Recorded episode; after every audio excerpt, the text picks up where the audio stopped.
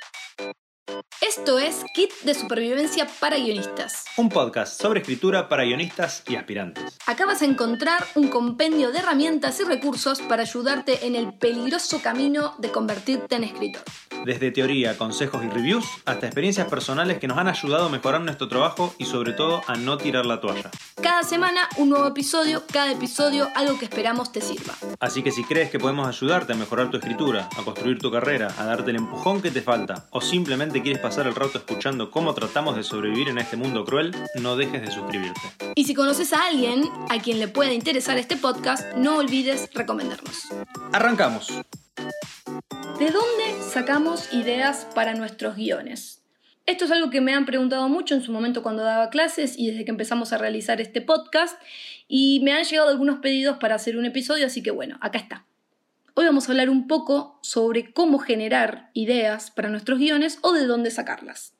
La verdad es que esto puede ser un problema para algunos y para otros no.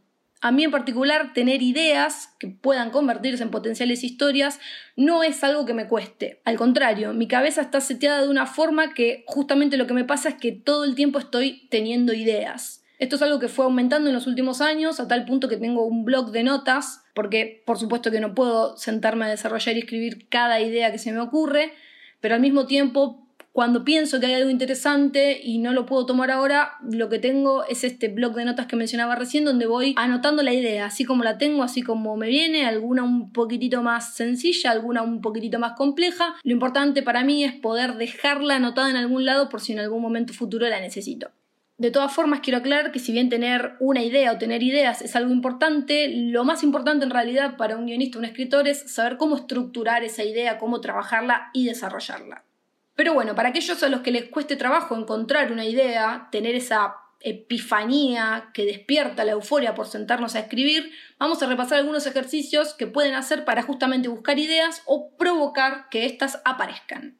Para mí las ideas no aparecen solas o no aparecen de la nada. Yo siempre lo imaginé como una suerte de, pastel o torta que se está horneando en nuestra cabeza y que de pronto ¡ping! está lista. Lo cual implicaría que constantemente estamos haciendo un proceso mental sin darnos cuenta. Al margen de esto, que es una teoría, una teoría mía, digamos, a las ideas hay que buscarlas activamente todo el tiempo. Sin embargo, con este ejemplo de lo que me sucede a mí en particular, les quiero proponer el siguiente concepto. Lograr un estado mental creativo constante tras el cual cualquier cosa en nuestro entorno puede despertar una idea. Algo que veamos en la calle, un comentario que alguien nos hace, una noticia que leemos, lo que les quiero proponer es setear a nuestro cerebro, a nuestra cabeza, para que esté todo el tiempo buscando historias, pero en segundo plano. Ahora la pregunta es cómo logramos esto. Para lograrlo o para intentar esto que estoy proponiendo, lo primero que se me ocurre es obsesionarse con el trabajo. Hay un concepto que lo compartió un profesor que tuve en la secundaria, un profesor de marketing, que no sé por qué se me quedó en la cabeza y siempre me acuerdo. Estábamos hablando de marketing y publicidad y él nos hablaba del trabajo del creativo publicitario. El creativo publicitario que tiene que buscar esa premisa innovadora y rompedora, muchas veces se obsesiona con su trabajo, porque ciertamente traer esta idea creativa, esta premisa, no es algo sencillo. Entonces nuestro profesor nos comentaba que muchos de estos creativos se obsesionaban a tal punto que pasaban todo el día pensando en esta idea y muchas veces lo que sucedía es que se iban a dormir y cuando se despertaban, la idea aparecía entre comillas. Obviamente, si estás todo el día pensando en tu subconsciente, eso genera algo y no es que la idea, como dije antes, aparece de la nada. Pero me gustó este, este concepto por obsesivo, aunque la palabra o el término suene mal. Entonces, de alguna forma, el primer consejo que me viene a la mente es obsesionarse con el trabajo. Si uno, si uno está todo el tiempo metido en, en su tarea, en su arte, va a suceder que uno va a estar todo el tiempo pensando y conectando. Por ejemplo, a mí lo que me sucede es, lo veo claramente con, un amigo que tengo que es director de fotografía. Y él está todo el tiempo mirando la luz. No es que está conscientemente mirando la luz, pero su cerebro funciona o está atento a eso en particular, que obviamente es su arte y lo que él le apasiona. Entonces, Si de pronto estás en un bar tomando un café al atardecer, él va a ver ese momento que le llaman la hora mágica, donde la luz tiene una textura y un color particular y lo va a marcar. No porque él esté pensando, bueno, ahora a las 7 de la tarde va a suceder, sino porque su cabeza trabaja de esa forma y entonces yo los quiero invitar a que su cabeza, como guionistas, trabaje de esta forma, obsesionarse. Confío que si durante una porción del día ustedes se dedican a leer, mirar, escuchar y buscar historias, con el paso del tiempo esto se va a volver una especie de hábito latente. Como dije antes, algo que ocurre en segundo plano sin que nosotros seamos conscientes, como respirar.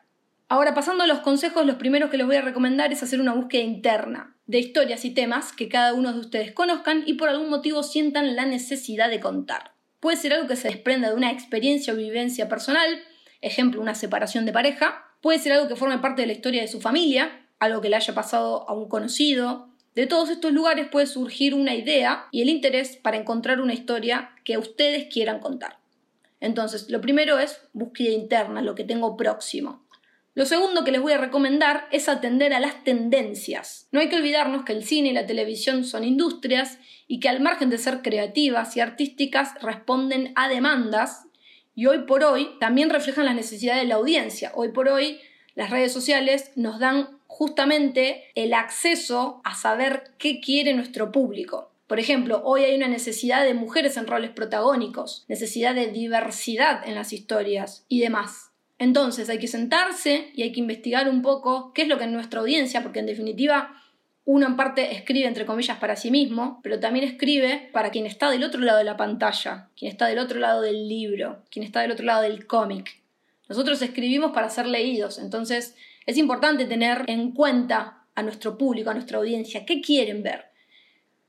Tercero, y algo que a mí me resulta una fuente inagotable de historias, son las noticias. Y no estoy hablando solamente de noticias policiales, todo tipo de noticias. Pueden ser casos verídicos, es decir, que ustedes los tomen y los reflejen en su historia tal cual han sucedido, o pueden inspirarlos a nuevas ideas. Por ejemplo, recuerdo hace muchos años había leído una noticia de una pareja que se había casado y se habían ido de luna de miel a Australia o a algún país muy muy lejos, ellos eran de Argentina, y durante la luna de miel el chico tiene un, un accidente o pesca una suerte de virus o parásito que lo deja en coma. Por la condición delicada de su salud no podían volver a Argentina, entonces esta pareja recién casada se ve obligada a quedarse a vivir en otro país donde no tienen los recursos, no están instalados, no conocen la cultura y no conocen la lengua.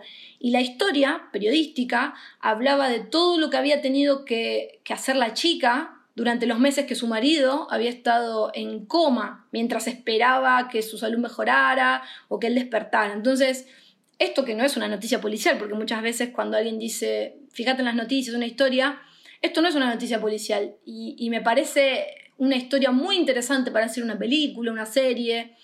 Entonces, buscar en las noticias son realmente una fuente inagotable de historias, repito, verídicas o de historias que inspiren nuevas ideas.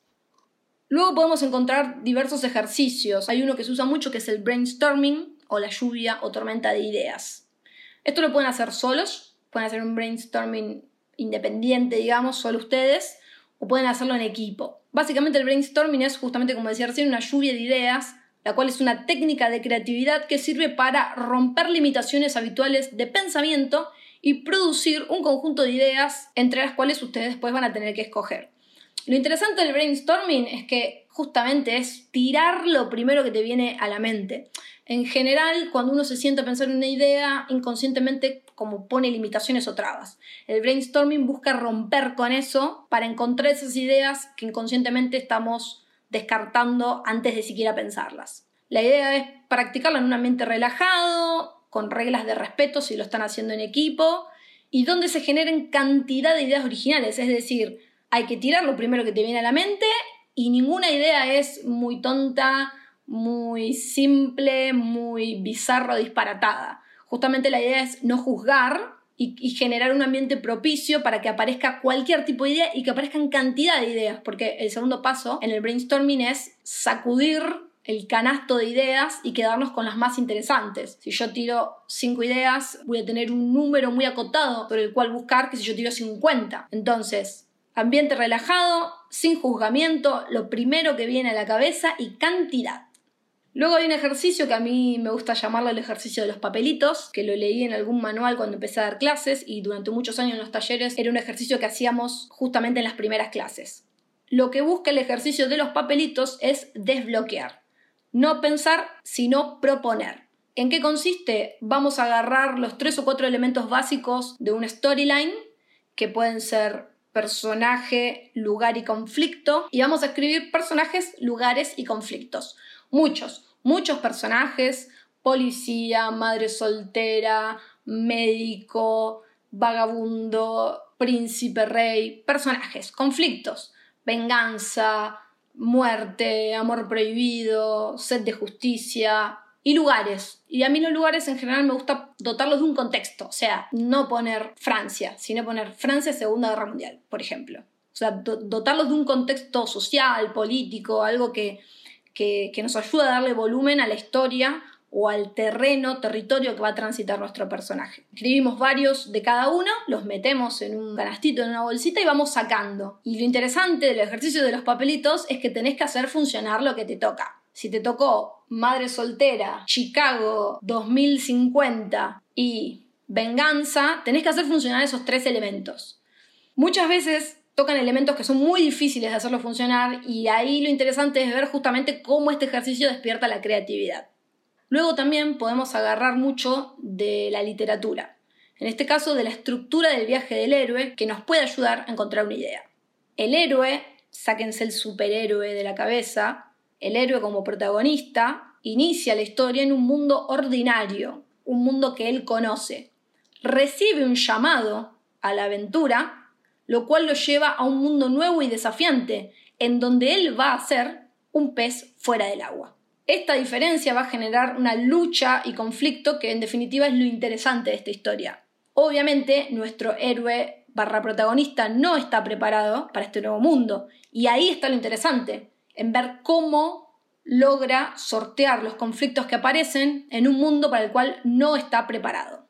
Ahora, el viaje del héroe así como el título lo indica, muchas veces nos remite a tierras lejanas, aventuras épicas y príncipes, pero no. El viaje del héroe es una estructura que está presente en muchas historias y justamente no de esta forma épica medieval que el título sugiere. Por ejemplo, en Toy Story, donde el protagonista es Woody, su mundo, su día a día, el mundo ordinario para Woody es la habitación de Andy y su zona de confort en la cual él inicia la historia es que él es el juguete favorito de Andy. Entonces, ¿cómo sacarlo de su zona de confort? ¿Cuál es el llamado a la aventura? ¿Cuál es el mundo nuevo y desafiante? Justamente un juguete nuevo que lo va a sacar a él del sitio donde está, a pesar de que geográficamente y físicamente él sigue estando en la habitación de Andy, él ya no va a ser el juguete favorito de Andy. Él ya va a perder ese lugar de protagonismo, esa zona de confort, y va a tener que ser el pez fuera del agua.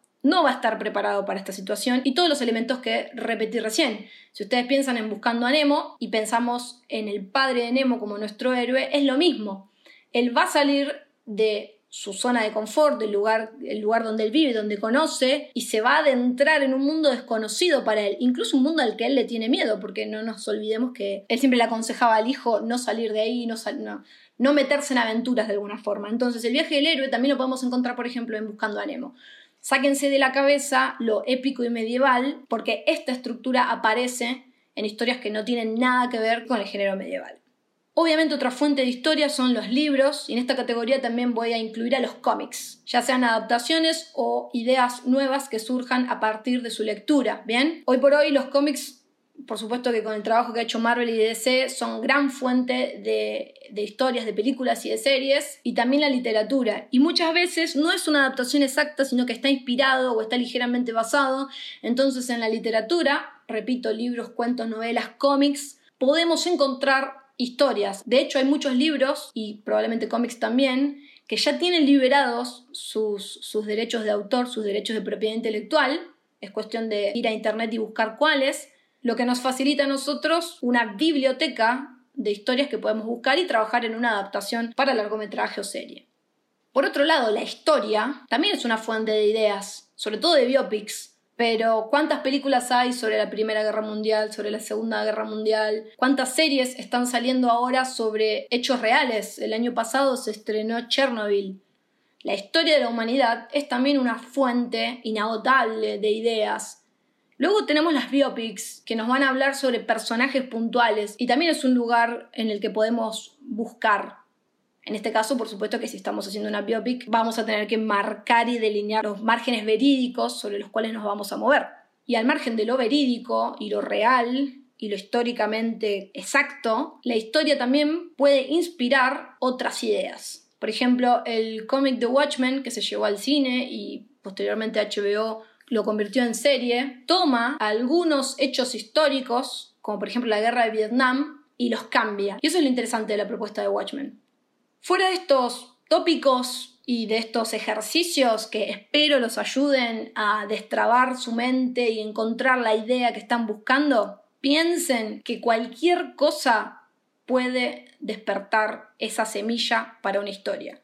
Desde una fotografía hasta una pintura, hasta un diálogo, hasta una conversación que ustedes escuchen en el metro, en el, en el colectivo. Cualquier cosa puede hacernos imaginar un personaje, una escena, un concepto, una situación.